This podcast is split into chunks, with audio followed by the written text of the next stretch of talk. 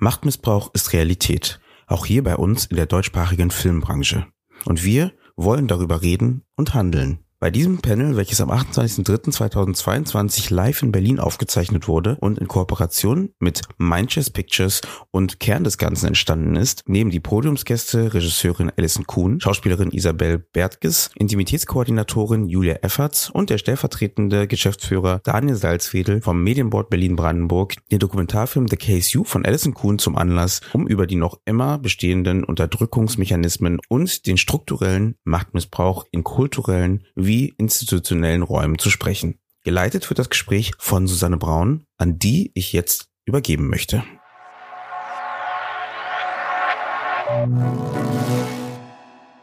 Dann freue ich mich sehr, dass wir hier vorne sitzen in der Runde und äh, darf euch ganz herzlich zu diesem Panel begrüßen. Alison Kuhn, die Regisseurin des Films und Isabel Bertges, die Schauspielerin und Protagonistin, die wir gerade gesehen haben. Wir haben Daniel Salzwedel hier, stellvertretende Leitung vom Medienboard Berlin und Brandenburg und die bisher einzige Intimitätskoordinatorin Julia Efferts. Schön, dass ihr hier seid. Wir sind heute hier, weil wir auf die Branche schauen und auch darauf schauen, was denn überhaupt verändert werden kann. Wir haben äh, gerade im Film gesehen, es gibt äh, Machtstrukturen und es gibt Strukturen, die sehr bedienen, dass bestimmte Situationen entstehen können und die in erster Linie entstehen, weil es Machtgefälle gibt und Strukturen, die noch nicht aufgebrochen sind und noch keine Möglichkeit bisher gefunden haben, anders zu agieren.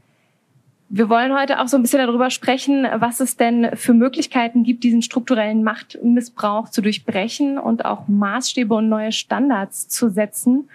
Und als erstes möchte ich natürlich erstmal damit anfangen, Alison, du hast dich ja irgendwann dazu entschieden, diesen Fall aufzugreifen und eben diesen Dokumentarfilm dazu zu realisieren.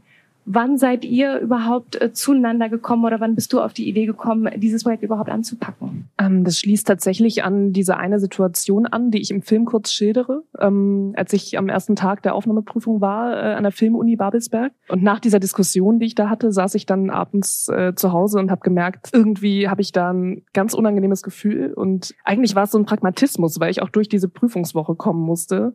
Und dann habe ich an demselben Abend noch beschlossen, dass wenn ich das schaffe, da angenommen zu werden, werden zum Regiestudium, dass ich ähm, dann diese Chance nutze, um einen Film daraus zu machen. Und das hat mir dann wieder Kraft gegeben und dann äh, habe ich die Prüfungswoche überstanden und wurde angenommen und dann ist im ersten Studienjahr der Film entstanden. Und ähm, ja, dann habe ich recht schnell schon äh, Isabel kontaktiert. Ihr vorher schon miteinander verbunden oder wie seid ihr zueinander gekommen? Nee, wir sind zueinander gekommen, weil ich einer der Klägerinnen war in dem Fall und wir von Crew United damals vernetzt wurden. Und ähm, so hast du uns angefragt, zusammengestellt und mich zuerst angerufen. Mhm. Ähm, wir haben ein Gespräch miteinander geführt am Telefon ähm, und dann haben wir uns in Person getroffen, ein paar Monate später. Und ähm, ich habe mich aber eigentlich von Beginn an schon so dafür entschieden, es fühlte sich gut an. Ähm, und dieses gute Gefühl zog sich bis hin zum Dreh, durch den Dreh bis hin zu heute Abend. Du hast mir vorhin erzählt, du hast jetzt inzwischen 45 Screenings mit begleitet und hast auch viele, viele Menschen gehabt, die im Anschluss auf dich zukamen und mit dir ins Gespräch gegangen sind. Mhm. Was hast du da mitgenommen? Was war für dich so die Essenz von diesen ganzen Gesprächen und den ganzen Menschen, die auf dich zugekommen sind? Also ich finde, das ist eigentlich so der schönste Teil und auch der Sinn meiner Arbeit oder dieser Arbeit speziell, ähm, mit dem Publikum ins Gespräch zu kommen, ähm, während eines Q&As, sowohl als auch danach. Ähm, es sind oft Branchenmitglieder dabei, es sind oft betroffene Frauen dabei, von diesem Fall, aber auch generell. Und ähm, ja, also ich mag einfach Menschen sehr gern und mich austauschen und äh, darum ist es wirklich immer eine schöne hm. Arbeit, ähm, auch wenn es manchmal viel ist, ist es am Ende so immer echt wert, das getan zu haben. Wie reagieren die auf den Film oder was geben die dir mit, gerade wenn sie eben diesen sehr emotionalen Dokumentarfilm auch sehen? Was, was geben sie dir zurück? Also die Reaktionen sind durchweg positiv, was ich angenehm finde natürlich, ähm, weil das eine sehr persönliche Geschichte ist und ähm, so das Risiko oder die Sorge, ähm, na, nicht attackiert zu werden, aber ich glaube, nicht geglaubt zu werden als Opfer ist einer der größten Ängste, die man so in sich trägt, von Beginn an eigentlich. Ähm, und das hatte ich auch am Anfang so ein bisschen. Also ich glaube, wir sind in die ersten QAs online gegangen mhm. bei den Festivals und wussten nicht so richtig, was auf uns zukommt und waren auch echt aufgeregt. Und mittlerweile habe ich da ein ganz gutes Vertrauen in die Moderation und ähm, weiß auch, wie ich Dinge irgendwie so ganz solide manage. Ähm, genau, und also die Reaktionen sind immer unglaublich warm und nett und herzlich ähm, betroffen und auch ermutigend. Daniel, ihr habt im, im Team damals beim Medienboard, wenn ich das richtig in Erinnerung habe, den Film gesehen. Wie waren eure Reaktionen? Wie habt ihr auf den Film reagiert? Was habt ihr danach mitgenommen? Naja, erstmal Gratulation, dass ihr einen Weg gefunden habt, diese Geschichte, die eure Geschichte ja ist, zu erzählen und, und, und da ein bisschen auch aus der, aus der Ohnmacht herauszukommen und selbst ein Narrativ entgegenzustellen. Ja, das, das glaube ich, also ich glaube, wir haben alle in, in irgendeiner Form mal durch Situationen gegangen, wo wir uns hinterher geärgert haben oder gefragt haben. Das ist jetzt nochmal ein Extrem. Und äh, in, insofern, also schon mal für diese, sag ich mal, Selbstermächtigungsgeste äh, schon mal auch großen Respekt. Das muss man dann auch erstmal nicht nur davon träumen oder darüber nachdenken, sondern das auch machen. Ähm, na, bei uns ist, ist natürlich das, das äh, wir sind ja vis-à-vis -vis von, von der Filmuniversität. Von daher gibt es schon da schon eine Beziehung. Und dann ist es einfach auch nochmal eine, wie soll man sagen, ist ein bisschen altmodisch, aber äh, das ähm, die, die, die Situationen, die geschildert werden, das, das fasst dann halt ja emotional auch an. Und, und wo man sagt, nein, tu es nicht oder geh, geh da wieder raus oder so. Das ist aber aus, der, aus, dem, aus dem jetzt eher so eine Reflexion auf das, auf das Gucken, ja, als Zuschauer, als, als Teilnehmer, wie heute auch hier. Nein, beeindruckend. Gab es für euch als Medienboard, auch als Förderer, ähm, auch den Gedanken, was können wir eigentlich in dieser Verkettung tun oder was können wir, die wir ja auch Teil von der Branche sind und auch Teil dieser Strukturen, in welcher Richtung auch immer gegebenenfalls, was können wir hier eigentlich für Hebel in Bewegung setzen?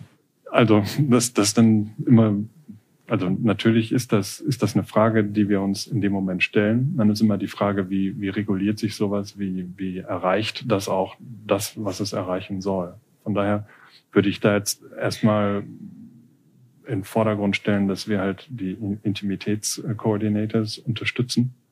Dass das also ein Weg sein muss vor Ort, weil wir natürlich jetzt in dem Moment, wo ein, wo ein Produkt, wo ein Projekt bei uns beantragt wird, hm, in dem Moment ist das Casting und so schon meistens durch. Das heißt, wir, wir, wir wenn die Projekte zu den Förderungen kommen, ist ein gewisser Teil von, von dieser Arbeit schon, schon gemacht, weil das ja die Voraussetzung auch dann zu, ist, zu sagen, ja, also ja, diese und diese Personen sind Teil davon. Das ist ja ein, ein wichtiger Baustein, um einen Film auch zu finanzieren. In welcher Form ähm, unterstützt ihr, dass die Intimitätskoordinatoren mit an Bord sind? Was habt ihr da genau für euch also, vereinbart? Also, also zum Beispiel, indem wir, äh, also jetzt natürlich auch nicht flächendeckend, aber indem wir die Ausbildung äh, kofinanzieren. Ja. Ein wichtiger Schritt. Julia, Du bist eben eine dieser wenigen bisher noch einzigen Intimitätskoordinatorinnen, die es hier in Deutschland gibt. Ähm, kannst du uns kurz umreißen, wie die Intimitätskoordinatorin am Set beziehungsweise vor den Dreharbeiten schon das Team und die Filmproduktion in Teamszenen unterstützt? Ja, könnte ich jetzt sehr viel zu sagen. Ich glaube, das Wichtigste ist, ähm, dass die Intimitätskoordination gewollt wird. Und das ist ein großes Problem in der Branche, denn ich werde immer wieder von Produktionen angerufen, die genau wissen, dass sie da jemanden brauchen. Aber wenn man dann zum Set kommt, dann redet der Regisseur nicht mit einem, weil er sich in seine künstlerische Freiheit reingegrätscht fühlt. Stichwort MeToo wollte ich nur mal sagen, danke für diesen tollen Film, weil auch ich werde immer oft gefragt, ja, wie ist das denn jetzt mit MeToo in Deutschland? Und ich muss ganz ehrlich sagen, an die Branche, an uns alle. MeToo ist hier in der deutschen Film- und Fernsehbranche noch überhaupt nicht thematisiert worden. Das muss man so hart sagen. Weinstein ist weit weg, ja, das sind neun Stunden Zeitunterschied und das ist ganz weit weg in Amerika. Und man muss ja nicht jeden fancy Scheiß aus Amerika hier nach Deutschland rüberholen. Das habe ich auch schon gehört. Und wir haben ja hier kein Problem. Deswegen danke für diesen wichtigen Film.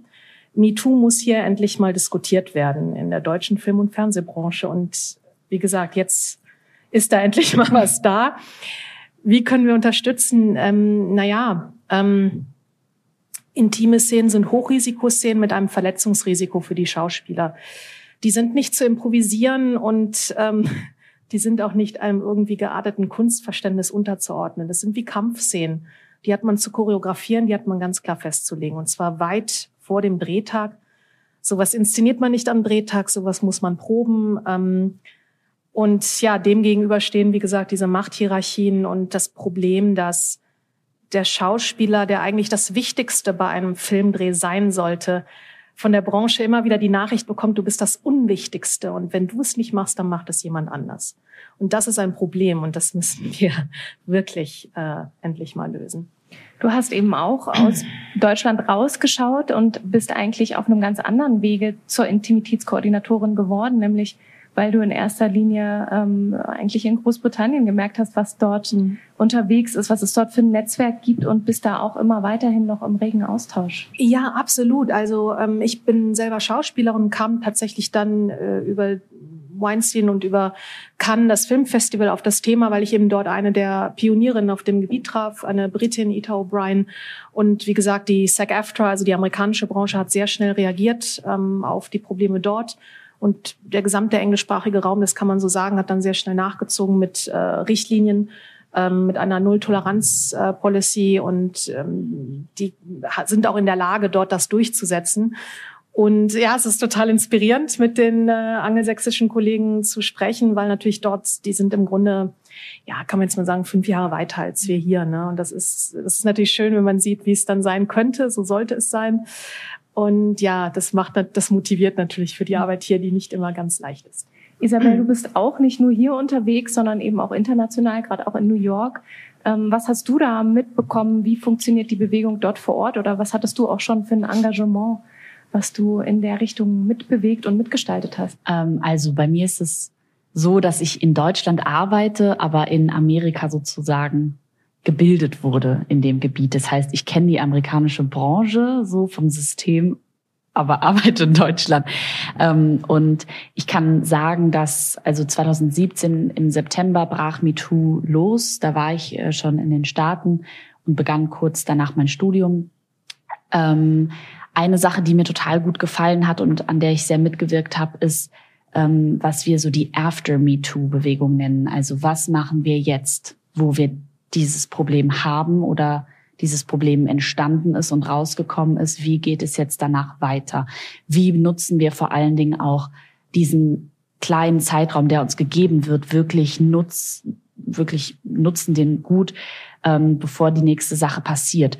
Und ähm, da hat sich eine Organisation zusammengeschlossen, After Me Too heißt die, und ähm, die haben ein Symposium ähm, erstellt und sind haben eine Studie auch ähm, sofort veranlasst und ähm, sind dann an den Tisch gekommen mit SAG-AFTRA, mit Equity, das sind die Unions dort, die Gewerkschaften.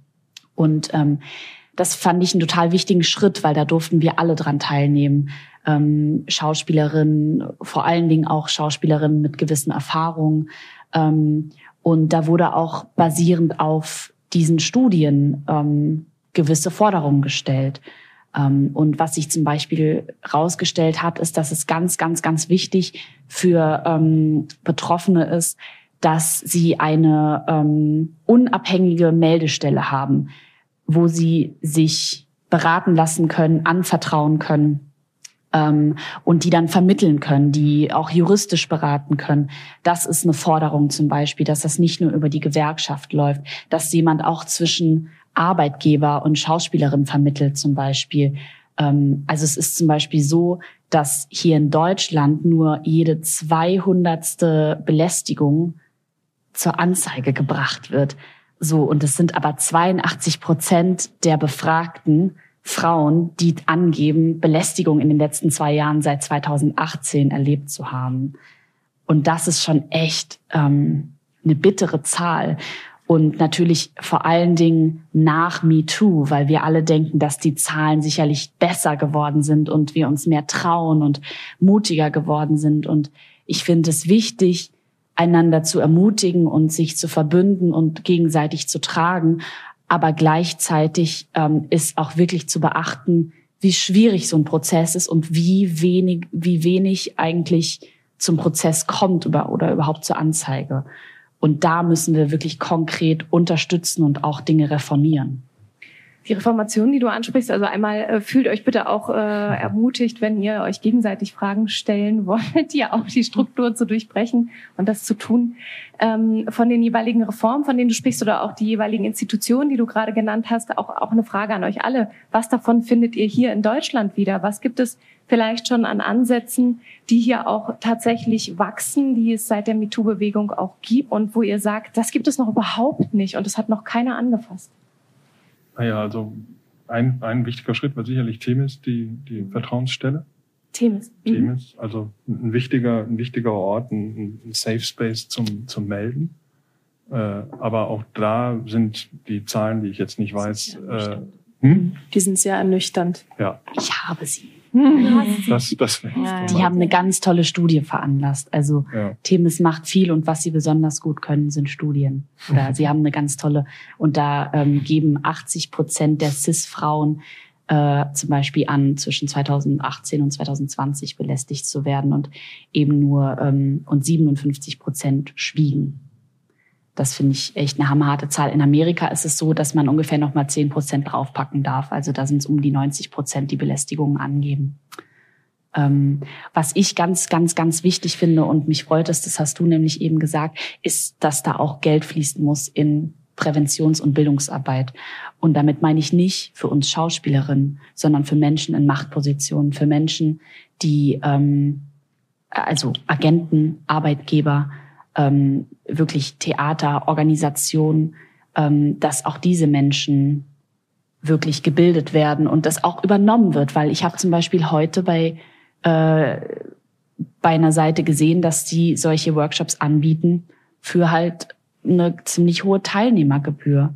Und das kann ich mir nicht mhm. leisten. Und was mich total ärgert, ist, dass es auch immer heißt, dass wir Schauspielerinnen und Schauspieler oder Kunstschaffende uns irgendwie präventativ so, also dass wir halt Workshops machen müssen, wie wehre ich mich. Ich habe keine Lust mehr, einen Selbstverteidigungskurs zu machen. Ich habe keine, wirklich, also ich finde es absurd mittlerweile, dass ich ständig in irgendwelche Sachen gehen muss, damit ich mich schützen kann. Weil Fakt ist einfach, wenn ich in so einem Raum bin, dann muss ich überleben. Und dann kann ich vielleicht irgendwie ein bisschen gestärkt sein, aber wenn es drauf ankommt, muss ich halt überleben. Und dann hilft mir auch nicht, dass ich 80 Euro dafür ausgegeben habe, bei irgendeinem Kurs gewesen zu sein auf Zoom. So, dann hilft es mir, dass mein Arbeitgeber was getan hat und sich damit auch positioniert. Ich finde, das fängt ja auch schon im Studium an. Also ich würde mir eigentlich auch wünschen, dass es sich dahin entwickelt, dass äh, wir im Regiestudium oder Produktionsstudium oder in allen äh, Fächern, die eben am Ende in so einer Machtposition resultieren, dass da irgendwie äh, Bildung äh, angeboten wird, äh, wie gehe ich eigentlich mit Machtpositionen um und äh, wie ähm, organisiere ich ein Casting, wie stelle ich Augenhöhe her und ähm, ja, das wäre, glaube ich, ein Wunsch an die Zukunft. Das ist im Grunde Teil jeder guten Regieausbildung muss sein, ähm, ja, wie gebe ich Macht ab? Also wie beschneide ich ganz aktiv meine eigene Macht in der Regieposition? Und das ist übrigens interessant, weil dieser Punkt, ne, dass die Schauspieler sich irgendwie weiterzubilden haben, die bilden sich eh immer weiter. Das heißt ja immer, du musst irgendwie besser werden, weil es ist so, so kompetitiv. Und das höre ich auch ganz oft, dass es dann heißt, ja, schick doch mal die Schauspieler zum Workshop bei der Julia, dann lernen sie, wie sie mit Nacktheit umgehen oder mit, mit Sexszenen. Und das lehne ich ab, weil das hat nicht auf die Schultern der Schauspieler ausgelagert zu werden, sondern wir müssen wirklich die Regieposition, die müssen wir angehen. Äh, das ist wirklich, das ist für mich das Hauptproblem. Und da sehe ich erste, ähm, sage ich mal, mutmachende Zeichen, dass vor allem auch aktuell die Streamer sehr bei dem Thema Intimitätskoordination dahinter sind und auch sehr bei diesem Machtcheck dabei sind. Und dass ich auch jetzt immer mehr von Produktionen höre, die wirklich auch dann ihre RegisseurInnen ins wirklich quasi eine Gefährdenansprache machen und sagen, pass mal auf, du musst hier mal dein Ego checken und du musst hier wirklich mal, das geht so nicht, ne? Also, und das ist, wir müssen hier wirklich sehr alte, ähm, ja, Stereotype aufbrechen und wirklich ganz aktiv diese Machtposition beschneiden bestimmter Leute. Das, was wir mit im Film auch gehört haben oder gesehen haben, ist in erster Linie eine Casting-Situation gewesen. Was gibt es äh, inzwischen aber schon für Fortschritte, wenn es um das Casting gibt, wo es vielleicht auch Zusammenschlüsse gibt, zu sagen, das geht beim Casting und das geht nicht. Also ich meine, ist es denn möglich, einfach zu sagen, wir machen eine ziemlich nackte Szene beim Casting? Das klingt doch eigentlich total, ähm, also nach einer total No-Go-Area. Ja. Also gut, dazu muss man auch sagen, es ist ja ein sehr spezieller, sehr spezifischer Fall, den wir hier anschauen. Ähm, mhm. Hier war ja zum Beispiel auch kein Casting Director oder Direktorin äh, mit involviert. Das war ja selbst organisiert von Regie und Produktion, was auch ständig stattfindet. Passiert auch. Äh, und allein durch diese Positionen haben sie dann ja schon äh, ja eine gewisse Macht inne. Und ähm, da gab es dann ja auch keine unabhängige Person, äh, die einen gewissen Schutz hätte bieten können, vielleicht, muss auch nicht, aber hätte. Also ich glaube, ähm, Casting-Situationen sind einfach wie Bewerbungsgespräche. Das sind Vorstellungsgespräche ähm, und da liegt es an den Personen hinterm Tisch, äh, dafür zu sorgen, dass äh, dieses Gefälle ähm, nicht missbraucht wird. Also, aber ich glaube eben, es geht auch nicht nur um Casting dabei. Also für mich ist auch, finde ich auch immer wichtig zu sagen, The Case You kein reiner MeToo-Film, sondern es ist ein Film über Machtstrukturen äh, wie man sie in vielen Bereichen findet, auch außerhalb unserer Branche. Und ich glaube, es sind diese kleinen Feinheiten in der Kommunikation, die man sich da einfach mal unterm Lupenglas anschauen muss. Einerseits unterm Lupenglas und gleichzeitig aber auch, gerade wenn wir jetzt über die Branche sprechen und die Filmbranche nehmen, zu sagen, dass man das nicht zu sehr clustert, sondern eigentlich, was es ja irgendwie noch nicht gibt, ist ja tatsächlich eine gemeinsame ähm, Arbeitsschutzrecht, Gewerkschaft für Filmschaffende, die sich zusammentut und die dann eben auch weiß, welche Regeln und welche Reformen wir brauchen, damit genau sowas beim Casting, aber auch später beim Drehen nicht passiert, äh, dass sowas auch gewährleistet wird, gegebenenfalls durch die Förderer. Äh, ihr seid jetzt gerade auch im Gespräch mit den anderen Förderinstitutionen deutschlandweit. Das heißt, es findet, bei euch heißt es Harmonisierung, es findet eine Form des Austauschs statt. Wie sieht das genau bei euch aus? Äh, ja, das waren jetzt, glaube ich, zwei Fragen. Äh, die, also die Harmonisierung ist ein, ein, äh, ein, ein wichtiges Tool, um äh, zu vermeiden, dass zu viele, sage ich mal, ähnliche Prozesse von bei einer Beantragung von Projekten und Finanzierung von Projekten äh, immer wieder neu ablaufen müssen. Und äh, der, der Wunsch der Produktion und der, der, der Branche ist schon seit langem.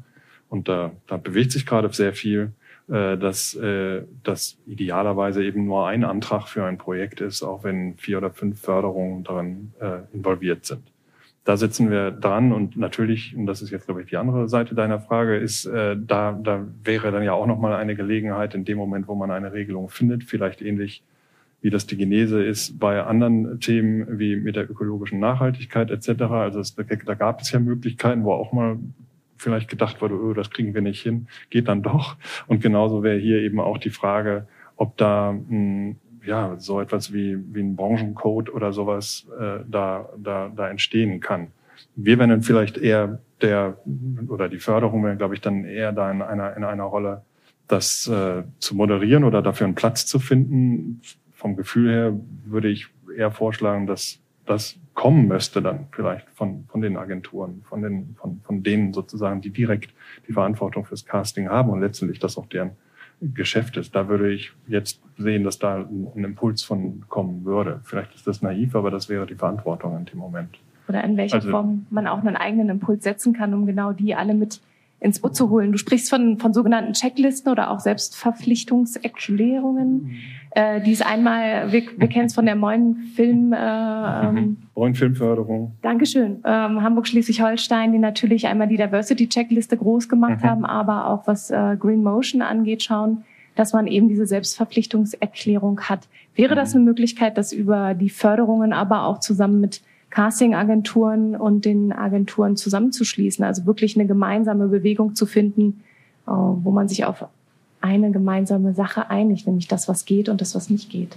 Ja, das wollte ich jetzt ja auch gar nicht ausschließen, sondern ich habe nur gedacht, dass äh, von irgendeiner Seite sollte es, sollte es einen, einen Code geben, der, der aus, aus, aus, einer, aus einer Praxis spricht. Also die, die Förderung immer dazu zu motivieren, dass die Dinge regulieren, muss ja nicht immer die beste Lösung sein. So, das heißt, da würden da, so und, und natürlich, wenn, wenn wir das, wenn wir da gucken und da passiert jetzt vielleicht eher nichts, dann würde man sagen, müssen wir gut, dann, dann müssen wir uns zusammensetzen. Aber ja, da ist da ist ein Potenzial, dass es eine größere Vereinheitlichung gibt und die hätte dann natürlich auch eine Einfachheit in der Umsetzung.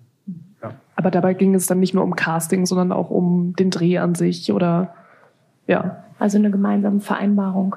Wie arbeitest du denn speziell am Set? Also du sagst dir, es ist natürlich wichtig, auf Augenhöhe zu arbeiten. Es braucht bestimmte Ansprechpartnerinnen, mhm. die auch gerade am Anfang eines Drehs ganz klar gesetzt werden müssen. Ihr habt jetzt vor kurzem zusammengearbeitet für eine Produktion. Was sind deine maßgeblichen Punkte, wie du gelernt hast, nein, ich begebe mich nicht auf diese Machtebene als Regisseurin, was ja in einem Moment vielleicht sehr, wenn man auf diesem Stuhl sitzt, auch sehr schnell sehr einfach sein kann. Das heißt, was hast du für dich entwickelt, um zu sagen, ich arbeite auf Augenhöhe und das funktioniert so? Also erstmal möchte ich auch sagen, dass ähm, ich gar nicht finde, dass eine Hierarchie an sich was Schlechtes ist. Ähm, ich arbeite ähm, am besten, wenn ich weiß, was meine Zuständigkeit ist und ähm, das hat, also Hierarchie hat nichts mit Augenhöhe zu tun. Ich versuche aber Augenhöhe aktiv herzustellen. Zum Beispiel mache ich am ersten Drehtag vorm ersten Take immer eine kleine Ansprache, ähm, mir da alle zusammen und dann ähm, lege ich direkt äh, im Prinzip äh, meine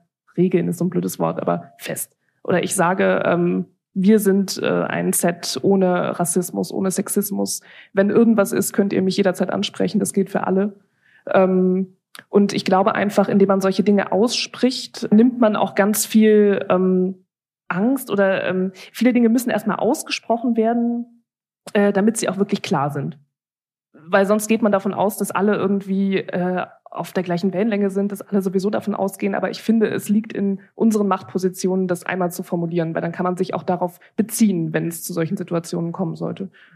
Und ähm, ja, dann ähm, sorge ich auf jeden Fall dafür, dass immer ein enger Austausch ähm, da ist, also zwischen Schauspiel, aber auch zwischen anderen Gewerken. Ähm, Vorgespräche total wichtig, also gerade jetzt wie bei unserem ähm, Projekt, was wir, können wir noch nicht so viel zu sagen, aber äh, nee, wir dürfen es noch nicht sagen. Aber es ist eine Serie, die wir gerade gemacht haben. Tolle Serie. Und, ja, äh, und da haben wir ähm, zum Beispiel auch ähm, mit der Schauspielerin, die dann intime Szenen drehen sollte, habe ich erstmal ähm, mit ihr Vorgespräche geführt und äh, generell über das Thema ähm, Intimität gesprochen und Körpergefühl und äh, zum Beispiel gefragt, ja, wie, wie geht's dir denn, äh, gibt es zum Beispiel äh, gewisse Körperteile, die du irgendwie nicht zeigen möchtest oder nicht exponieren möchtest und äh, dass man einfach das Gefühl oder ihnen auch das Gefühl gibt, äh, involviert zu werden und ein Teammitglied zu sein, weil ich finde auch diese Trennung in Cast und Crew manchmal so ein bisschen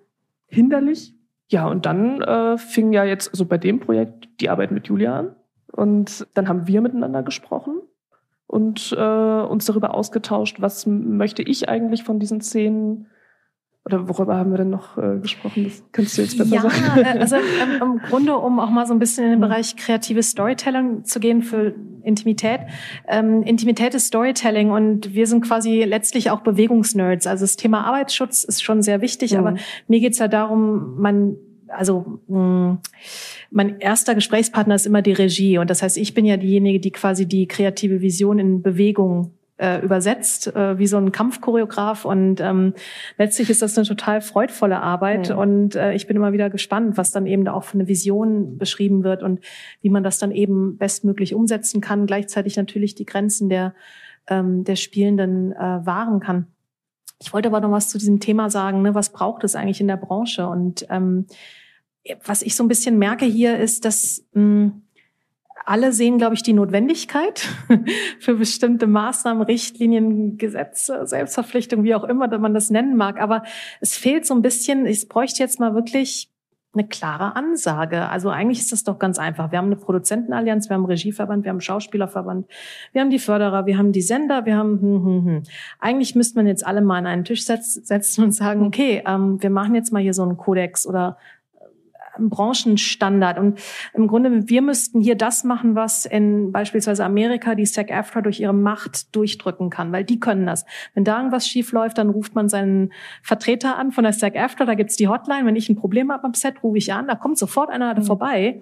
Die haben dann Bock. wird die Produktion nicht gemacht, wenn das Ding nicht läuft. Mhm. Und das würde ich mir hier ehrlich gesagt wünschen, dass ich sage, hey Leute, wenn das wenn hier was nicht okay läuft, ich rufe jetzt hier die Hotline an, dann kommt da gleich einer und dann ist der Dreh gestorben. Sorry, wenn ich so ein bisschen Nein. provokant heute hier hm. nee, rede, ist, aber im Grunde, und wenn wir alle das sagen, wir machen das jetzt so und wir machen Null Toleranz, dann, dann müssen wir das nicht in zehn Jahren erst anpeilen, sondern können wir das dieses Jahr schon haben. Also da würde ich mir ein bisschen mehr diesen Biss wünschen. Das heißt, es braucht genau diese jeweiligen ähm, Institutionen natürlich, die du einmal aufgerufen hast. Ich muss sofort natürlich auch an Crew United denken mhm. und Oliver Zenglein, der heute eigentlich hier mhm. gewesen äh, wäre, leider verhindert ist.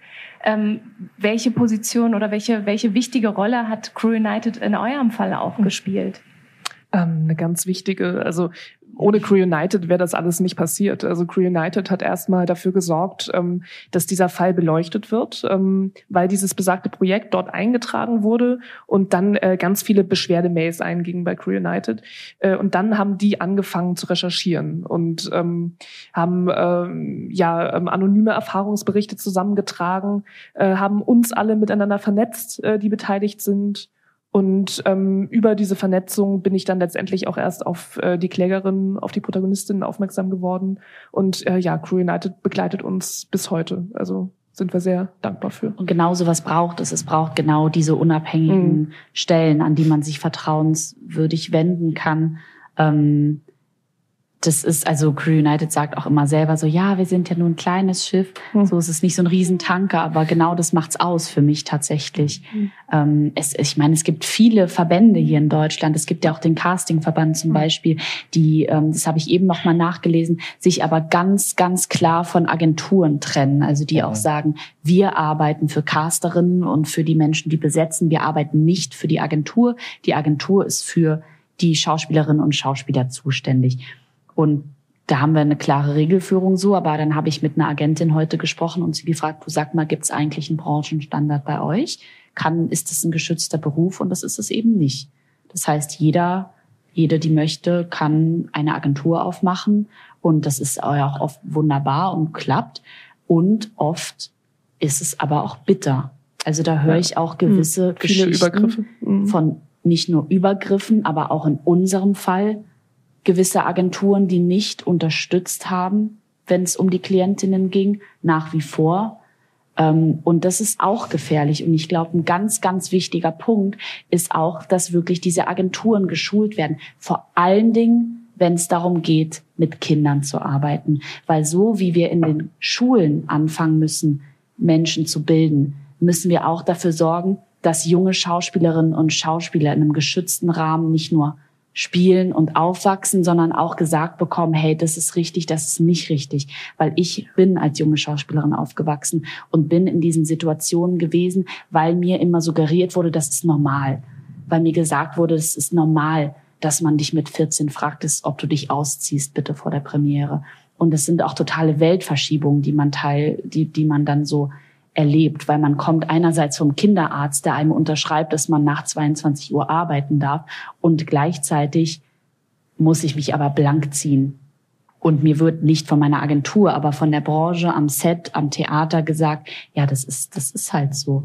Und wenn ich mit dem Wissen oder mit dem Glauben groß werde, dann laufe ich halt ins Messer. Und ich glaube, da muss auch ganz viel stattfinden. Ganz viel Schutz und auch ganz viele Standards stattfinden, weil die werden auch gebrochen. Ich habe auch länger gearbeitet, als ich dürfte, nachts teilweise. Ähm, und das geht halt einfach nicht klar. Das heißt, es bräuchte eigentlich eine Art Zertifizierung für Agenturen, dass nicht einfach jeder eine Agentur eröffnen kann, aber eben auch gerade schon an den Filmhochschulen äh, Inhalte, egal ob es da jetzt um die Intimitätskoordinatoren geht oder eben um die Möglichkeit, wie kommuniziere ich am Set, wie kann ich auch wirklich ein, ein Teamgefühl schaffen, was brauchst dafür und auch äh, welche Wege muss ich gehen, wenn ich mitkomme, es äh, läuft etwas schief ähm, was sind da denn die wirklich offiziellen Anlaufstellen, die es braucht? Wenn ihr euch das anhört, wie wir jetzt hier gerade darüber sprechen, was es braucht und wer sich eigentlich mit wem zusammentun müsste, was wäre das, was ihr eigentlich am liebsten jetzt gleich tun würdet, wenn ihr wenn ihr ein voll Geld hättet, wenn ihr alle Kontakte hättet, die es bräuchte in der Branche, was, was wäre der erste Call, den ihr tun würdet? Was wäre die erste Handlung? Ich würde, glaube ich, auch mal ganz viele Sachen aufklären, so erstmal. Und auch, ähm, I'd call them out. Ich würde ich, ähm, mhm. würd erstmal sagen, was so bei manchen Leuten geht, bei manchen Verbänden und Agenturen und, ähm, und eben sagen, dass das so nicht mehr funktioniert und, und wirklich Dinge reformieren Ähm, ich glaube, wenn ich ganz viel Geld hätte, dann würde ich allen Frauen oder allen Opfern zusichern, dass ich ihnen der, den Prozess bezahle. Ja. Weil ja. dann würden nämlich nicht nur jede 200. Person melden, weil das ist auch unser Problem gewesen. Wir sind über 600 Frauen, davon sind über 100 missbräuchliche Meldungen eingegangen. Wir sind zehn Klägerinnen und Kläger. Weil Warum? ja auch einige abspringen Weil müssen. wir mhm. es nicht finanzieren konnten, weil wir Schauspielerinnen sind, die nicht viel Geld verdienen. Ähm, und ich glaube, das würde ich machen. Ich würde allen Opfern die Prozesse bezahlen. Apropos, es gibt ein Crowdfunding zur Klage. Yeah. Das findet ihr auf gofundme.com. Oder Könnt bei ihr eingeben. Mir. Oder bei ihr. Äh, ich bin noch hier danach. Persönlichkeitsrechtsklage von Schauspielerinnen. Genau. Also ähm, wir haben auch einen äh, Gerichtstermin bald nach fünf Jahren und das ist wirklich nicht ganz ungünstig und auch nicht ganz emotional unanstrengend. Ähm, und da fehlt es uns wirklich noch an einer guten Summe Geld, die wir einfach zahlen müssen in ein paar Wochen. Das heißt, ähm, uns würde das helfen, wenn wir natürlich Spenden kriegen, aber auch einfach das zu teilen und darüber zu sprechen. Ähm, das wäre wunderbar. Und ihr findet das bei mir äh, gleich auf dem Handy oder auf sozialen Medien. Oder unter, du hattest gerade gofundme.com. Okay. Auch eine, eine Möglichkeit, die so nicht stattfinden sollte, dass man eben da auch das Geld zusammensuchen muss für einen fünf äh, Jahre langen Ankläger-Marathon, den man da gemeinsam angeht. Wenn wir auf die Branche zurückschauen und ähm, es sind jetzt schon einige Sachen gefallen, auch Dinge, die für euch ganz klar im Raum stehen. Es gibt genügend Länder, die eigentlich vormachen, wie es geht und trotzdem funktioniert es nicht ganz, dass wir das zu uns rüberziehen, dass es die jeweiligen Vereinigungen gibt, dass es die jeweiligen Bündnisse gibt, die auch rechtskräftig genug sind, um halt eben präventiv zu wirken, aber eben auch, wenn etwas passiert, ähm, genauer Ansprechpartner sind und man weiß, wie, was, wo passieren muss. Mm, wenn, wenn wir darauf schauen, was es aber halt schon gibt, neben, neben dem, was, was du machst, Julia, du hast auch, ähm, wir hatten vor, vor kurzem auch ein längeres Gespräch und du hast auch gesagt, ich kann als Intimitätskoordinatorin einiges machen, aber ich kann das Set nicht retten oder ich kann diese, diese Arbeit sozusagen nicht leisten, was manchmal von dir erwartet wird. Wenn eine Intimitätskoordinatorin am Set ist, dann ist doch alles fein. Ja, nee.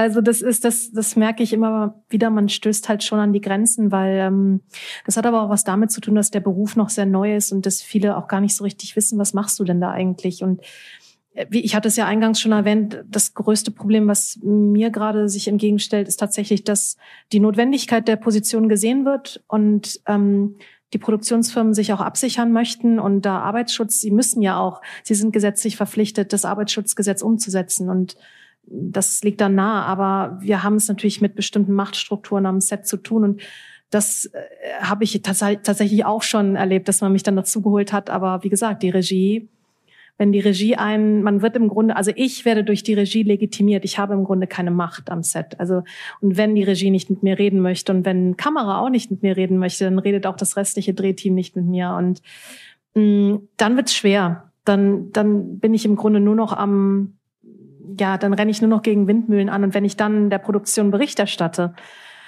und die Produktion sagt, na ja, läuft doch ganz gut und wir haben doch jetzt das Häkchen gesetzt bei der Intimitätskoordination, ist alles super und so läuft doch, ne? Ähm, ja, dann ärgere ich mich vor allem auch, weil ich sehe, was ich aus diesen Szenen noch herausholen könnte, wenn da jemand mit mir arbeiten würde. Also es ist, wir sind ein Team am Set und es muss eine Teamarbeit sein, aber es gibt noch große Widerstände einfach bei, vor allem bei der Regie. Ähm, das sind große Ängste, die ich auch verstehe, aber wie gesagt, wenn wir jetzt über Kampfszenen oder Stuntszenen reden würden, dann würden wir diese Diskussion nicht führen, weil da ist es ganz klar, das kann ein Regisseur, eine Regisseurin nicht leisten. Sie sind nicht ausgebildet, sie haben nicht die Expertise. Wir müssen jemanden von außen holen, der solche Szenen absichert. Und ich finde es auch, ich möchte auch für die Regisseurin ähm, eine Lanze brechen, ähm, denn ihnen wird eigentlich auch zu viel zugemutet, wenn man erwartet, dass sie Intimität inszenieren sollen. Woher sollen die das denn können? Also Intimität ist ein Spezialgebiet, das ist spezielles Storytelling, das ist körperliche Arbeit.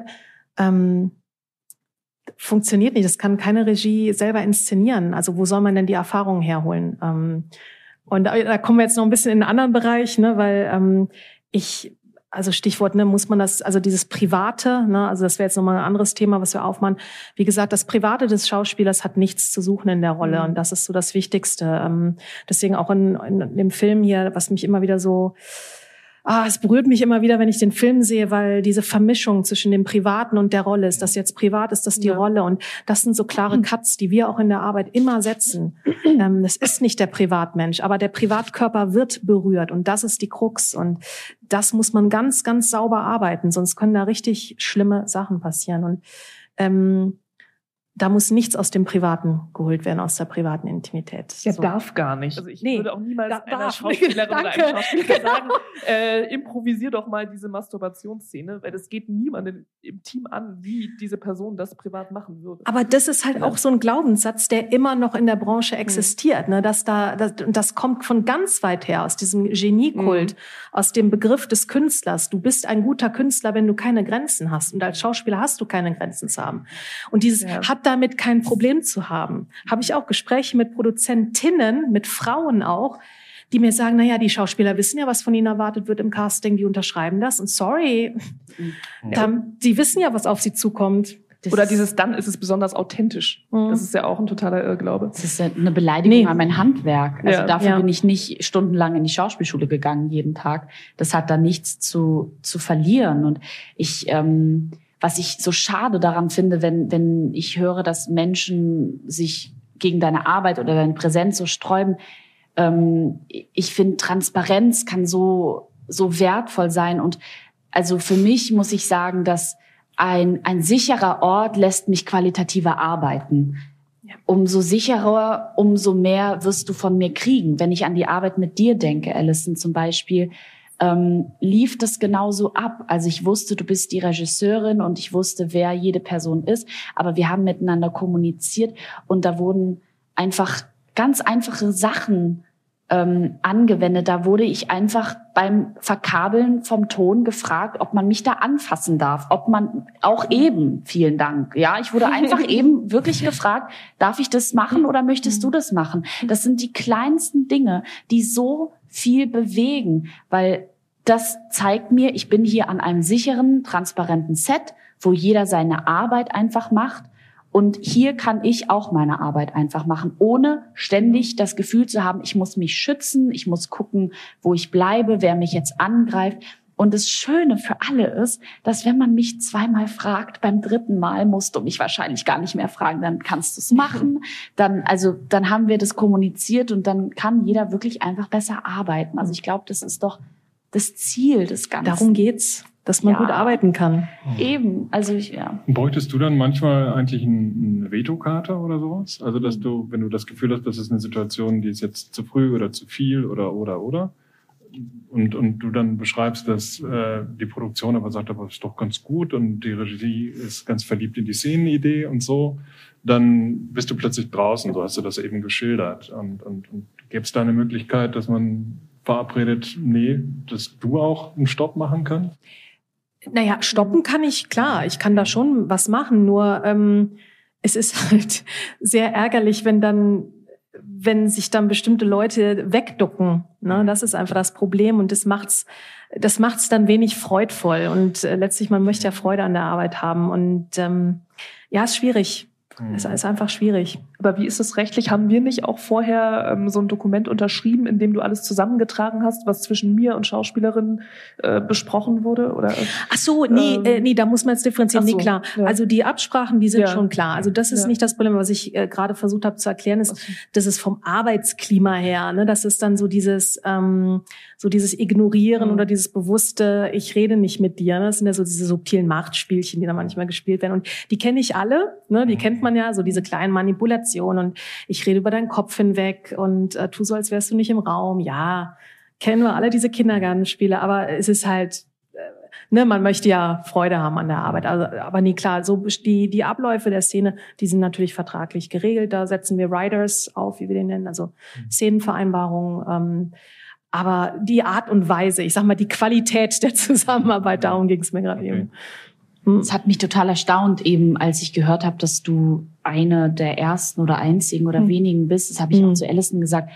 Ähm, das ist zum Beispiel was, ich habe das Gefühl, in Amerika machen das total viele Leute. Also äh, mein erster Tag an der Schauspielschule fing an mit einem Toxic Masculinity Workshop und gefolgt von einem Workshop mit einer Intimacy Coaching. Mhm. Und ich habe das Gefühl, das machen alle Schauspieler nebenberuflich irgendwie. Ähm, also nur mal so als Vergleich mit Amerika, auch wenn wir über SAG-AFTRA reden, wie ich schon gesagt habe. Also die haben schon Bock auch für ihre Schauspielerinnen und Schauspieler einzustehen. Aber auch nicht nur. Ich muss sagen, das sind die, mit denen wir am Tisch saßen ähm, und die dafür gesorgt haben, dass ein Harvey Weinstein jahrzehntelang machen konnte, was er macht gemacht hat. Mhm. Und auch die Agenturen zum Beispiel. Also da läuft jetzt auch nicht alles mega brillant. Da hängt auch viel Geld dahinter. Also da musste wirklich eine ganz große Reformation stattfinden und auch ein ganz großes Schuldeingeständnis, dass Dinge nicht richtig gelaufen sind. Aber es ist tatsächlich so, und ich bin da wirklich ein großer Fan von, wie du auch sagst, mit Hierarchie, bin ich auch ein Fan von Regeln, weil das gibt mir auch eine gewisse Sicherheit, dass ich eben auch Dinge melden darf weil ich weiß, bis hier und nicht weiter steht auf dem, auf dem Papier. Ähm, und es ist tatsächlich so, also wo ich am Anfang auch dachte, das sei ein bisschen albern, aber die Regeln in Amerika sind unglaublich streng. Also wenn du da als Schauspieler zum Beispiel das Set verlässt und nicht Bescheid gibst, auch wenn du frei hast, dann wirst du gefeuert. Oder also wenn du so während während Drehs, also während Takes oder so halt irgendwie zu McDonald's gehst oder so. ähm, so. Oder also es gab zum Beispiel eine Situation bei mir äh, auf der Schauspielschule, in der ein Kommilitone in meine Garderobe gekommen ist und der wollte jetzt nicht irgendwie was komisches starten so, aber der wollte der wollte sich aufwärmen bei mir in der Garderobe, weil er keinen ruhigen Ort gefunden hat und ich habe halt zu ihm gesagt so ich sag dir das jetzt irgendwie im Netten, das kannst du halt nicht machen, weil wenn du das nächstes Jahr im Berufsleben machst, dann wirst du halt gefeuert. Also dann ruft die Schauspielerin nämlich diese Hotline an und dann war's das. Und das ist wirklich so. Und da wird man auch drauf gedrillt auf den Schauspielschulen, was ich auch total wichtig finde, dass ich einfach weiß, was geht und was nicht geht und darin bestärkt werde. Und ich denke, das braucht's wirklich hier. Wir haben zum Beispiel das Ensemble-Netzwerk für Bühne, ähm, die auch in der Gewerkschaft jetzt unterwegs sind. Und die haben solchen, solche Regeln gefordert oder solche Reformationen gefordert, wo es um Gage geht, wo es aber auch um Dinge geht wie Probe nach Ansage absagen. Also sozusagen, ähm, ja, ich rufe dich an, wenn du kommen sollst und dann musst du kommen. Also diese Sachen, die sind schon so in die Wege geleitet. Aber wie du sagst, eigentlich müssten man sich mal komplett an den Tisch setzen mit allen und diese Regeln festhalten und zu Regeln machen, damit alle sicher arbeiten können. Ich kurz fragen, Filmuni, Toxic Masculinity Workshop. Ich wollte auch erste, gerade fragen, gibt es solche frischen Habe ich jetzt noch nicht gehabt. Oder war der Toxic Man gerade nicht da? Hat sich was verändert der, nach der MeToo-Zeit bei euch, was, was das ja. was die Filmschule angeht, was vielleicht auch die Inhalte angeht? Ich bin im Moment wenig in der Uni. ähm, ich müsste mal wieder. Ähm, ich glaube, also wir haben zum Beispiel ein Seminar Liebesszenen, das weiß ich. Also da wird äh, dann ähm, äh, geprobt, äh, erklärt, wie man sich an solche Szenen herantastet. Ähm, aber sonst, nee, Toxic Masculinity, nee, ich glaube nicht. Also ich meine, in Hamburg hattest du doch ein Seminar an der Hamburg mhm. Media School. Ja, ja. Hat mir Für Regie und Kamera studieren. Ah, okay, ja. Mhm. Aber das gibt's an der Filmuni noch nicht, oder? Nee, ich, die, ja. sagen wir mal so, es, was, ja, es wurde so ein bisschen kommuniziert, dass da noch ein bisschen, äh, ja, da könnte sich noch was tun ja. in Hamburg. Ah, Wirst du von vielen Filmschulen angefragt, dass du da jetzt auch noch mit und quasi dort die Workshops oder die ersten, die, so die erste Awareness schafft für deinen Beruf und dass es äh, dein, deinen Beruf gibt und dass der weiter ja. ausgebaut werden soll? Ja, und das hat ein bisschen gedauert, weil als ich den Beruf 2019 nach Deutschland geholt habe, da habe ich natürlich ganz viele Klinken geputzt und habe überall Hallo gesagt. Also das ist wichtig, lass uns mal drüber reden. Und die Kommentare waren teilweise ernüchternd und teilweise auch an den, an den Hochschulen war das erst so, hm, ja, brauchen wir nicht. Wir haben doch hier unsere Professoren, die alle preisgekrönte FilmemacherInnen sind und so, die machen das doch und das sowas braucht man nicht, ne? Also Regie und Schauspiel, da soll niemand dazwischenkommen. Und das hat sich jetzt geändert und ähm, vor allem der Nachwuchs macht mir wirklich Hoffnung, weil die jungen Leute, man merkt, die sind ganz anders drauf, die haben eine andere Sensibilität, die wollen es besser machen und verzweifeln teilweise an den äh, an den an der an den Professorinnen der älteren Generation, die halt wie gesagt ganz anders teilweise denken und ähm, die sind, ich habe den Eindruck, dass die jungen Leute sehr hungrig sind nach, nach, ähm, ja nach anderen Arbeitsweisen, die wollen anders leben, die wollen anders arbeiten, die wollen respektvoller miteinander arbeiten, achtsamer und die sind sehr ähm, offen für so ein Thema zum Beispiel. Ähm, und auch für nachhaltiges Drehen, ne, für Green äh, Shoots und so. Ähm, ja, also äh, mittlerweile ist Interesse da ähm, und ich gehe tatsächlich sehr gerne, vor allem zu Regie, Kamera, Produktion, weil das sind nun mal die zukünftigen ähm, Machthabenden und ähm, die sollten das lernen. Und klar, ich gehe auch zu den Schauspielschulen, nur wie gesagt, das ist kein Thema, was irgendwie auf den Schultern der Schauspieler ruhen sollte. Inwiefern haben Förderinstitutionen eigentlich die Möglichkeit, also du hast vorhin schon mit angedeutet, dass ihr auch äh, die Ausbildung der Intimitätskoordinatorin mit unterstützt. Einmal, wie sieht das aus und was gibt es vielleicht auch noch für andere Bildungsinhalte, die ihr mit auf den Weg bringen könntet? Ja, also das sieht so aus, dass wir halt teilweise diese, diese Ausbildung kofinanzieren. Natürlich jetzt nicht flächendeckend, das ist auch klar, aber so, das heißt, da, das, das, das bieten wir an oder das unterstützen wir an der Stelle.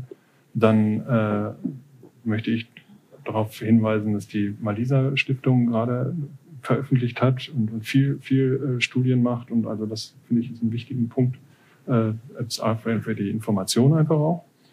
Ähm, ja, was war die andere Frage? Welche anderen Bildungsformate ihr als jetzt nicht nur das mhm. Medienboard an mhm. sich, aber als Förderinstitution mit auf den Weg bringen könntet oder Anreize schaffen könntet, dass es davon mehr gibt, wenn es sozusagen die Filmhochschulen aufgrund ihrer eigenen hierarchischen Strukturen vielleicht schwer haben, dort neue Inhalte von heute auf morgen zu etablieren. Was könnten vielleicht die Förderinstitutionen mit den öffentlichen Geldern tun, um sowas in die Wege zu leiten? Naja, die Förder, Förderinstitutionen arbeiten ja im Wesentlichen über ihre Förderentscheidung. Das heißt, das, das, das würde dann letztendlich, also das, das ist, glaube ich, der Bereich, wo es interessant ist. Natürlich haben wir die Möglichkeit, äh, Veranstaltungen wie diese zu unterstützen. Äh, und, und, aber das sind, das sind dann, also das sind wichtige Punkte. Ähm, das ist aber natürlich manchmal auch ein bisschen gestreut. Von daher wäre dann eben dann wieder, wie eingangs gesagt, die Frage, wo, wo wäre jetzt zum Beispiel für so ein Thema, was wir jetzt hier besprechen, eine, eine Möglichkeit zu sagen, dass man in fünf Jahren nicht mehr nach Großbritannien guckt und sagt, äh, anderer Planet, sondern so, ja, also wo, wo, wie, wie baut sich sowas zusammen? Und äh, das, das, das wäre, das wäre eine Möglichkeit. Also so ein Prozess kann natürlich die Förderung unter, unterstützen. Ja, ich will, will trotzdem daran festhalten, dass, dass sozusagen die, das Skript dafür, können wir gerne mitschreiben. Aber, aber ich, ich habe ich, ich, ich hab hm. in der Tendenz, ja. denke ich immer, da, also da, da hören wir auch gerne zu. Jetzt nicht in ja. dem Sinne, weil wir sagen, hands off, sondern so, und dann, dann kann man damit gemeinsam weiterarbeiten. Ich halte das fairerweise für den, für den, für den vernünftigeren Weg. Wie ist es denn mit der Ausbildung zur Intimacy Coordination? Gibt es da viele BewerberInnen? Also ist das jetzt wirklich am Laufen? Also kommen da jetzt viele nach? Oder? Von den, von den Zahlen muss ich sagen, weiß ich, weiß ich jetzt nicht. Mhm. Ich weiß, dass wir gerade zwei mhm. unter, unterstützt haben, so, und, und, und dann, da kommen, da kommen mhm. Anfragen mhm. auf jeden Fall. Also in dem Moment, wo das ist. So, also, ich kann da jetzt nicht Zahlen mhm. nennen, dass es jetzt, dass es jetzt, weiß ich nicht, Hunderte sind, wäre jetzt mhm. auch irgendwie komisch und, und es ist ja jetzt auch ein, ein Job, den, den man ja erfüllen. Also das ist ja eine, eine komplexe Geschichte. Also äh, in, in, im Sinne von von Erkenntnis von von Menschen, von von Drehsituationen, von den Drehhierarchien, wie wir heute gehört haben. So, ja. Ähm, vielleicht ein Feedback ans Medienboard, ähm, was ich so in der keine Angst, kommt nichts Böses. nee, aber äh, ihr fördert ja, ich hab, mhm. es gab ja mal so ein Pressekommuniqué, dass ihr ähm, diese Position, ne, Intimacy Coordinator fördert oder das mhm. ist irgendwie mhm. und da äh, bin ich immer wieder in Gesprächen mit Produktion und dann erwähne ich das immer mhm. und das scheint aber irgendwie noch nicht so bekannt zu sein. Ich weiß nicht, da müsstet ihr mhm. vielleicht noch mal und ich habe auf der Webseite des Medienboards jetzt auch nicht so richtig ähm, konkrete Informationen gefunden, wie das dann abläuft. Also wie beantragt man, muss man das dann gleich, wann beantragt man diese Förderung? Vielleicht könnt ihr da noch mal ein bisschen nachbessern beim Medienboard. Vielleicht noch mal so eine, wenn das möglich ist, noch mal so. gerne mit. weil das scheint irgendwie bei den Produktionen noch nicht so angekommen zu sein. Ich erwähne das, dann, dann sind die erstmal verwundert. Ach so, wusste ich gar nicht. Und, aber dann wissen sie, glaube ich, auch nicht, wie sie das dann irgendwie beantragen können. Genau. Genau, das, das, also da wäre dann immer zu gucken, wer das, wer das genau, also was, was genau das Profil dafür ist. Sicherlich mhm. ist auch wichtig, dass, also das ist eigentlich so immer so die Standardfrage, können wir das kalkulieren? Äh, ja. Mhm. ja. Also die, die, die Kosten, die, die dafür entstehen, selbstverständlich. Im Einzelnen, wie ihr hier sitzt, habt ihr alle den Wunsch, dass man sich an einen größeren Tisch setzen muss, um über die eigene Arbeitsgrenze hinaus eben sich zu vernetzen und bestimmte Richtlinien festzulegen. Das heißt, was auf jeden Fall in nächster Zeit eigentlich irgendwie angegangen werden muss, ist, dass es diesen großen Tisch gibt, um sich da dran zu setzen.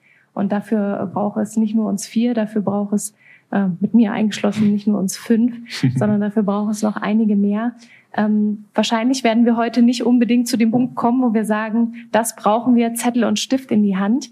Mein Wunsch ist es trotzdem immer noch und ich hoffe, dass wir aller spätestens nach dieser Diskussion auch nochmal aufeinander zugehen, dass wir hier zumindest miteinander vernetzt sind. Es sitzen auch einige aus der Branche ja hier mit im Publikum. Also kommen Sie auch auf uns zu, gehen Sie mit uns ins Gespräch. Und ich würde mir sehr wünschen, dass dieses Gespräch, was jetzt hier angefangen hat, hier nicht sein Ende nimmt, sondern weitergeführt wird. In diesem Sinne gehe ich eigentlich schon steil auf das Ende zu. das hört und, sich so an. und ähm, es bleibt mir eigentlich nur noch zu sagen, dass ich ähm, hoffe, dass euer Film noch weitere Kreise ziehen wird, noch weitere solcher Diskussionen eröffnen wird, wie wir sie hier jetzt haben und dies auch weitergetragen wird und dass es mehr Intimitätskoordinatorinnen gibt, die nicht alleine bleiben und dass das Medienboard sich auch weiterhin mit anderen Förderungen austauscht und vielleicht auch weitere Abende wie hier in größerer Formation mit mehreren Partnern auch zusammenstellen kann. Gerne. Und vielen, vielen Dank erstmal an euch und vielen Dank ans Publikum. Danke dir für die Moderation. Danke.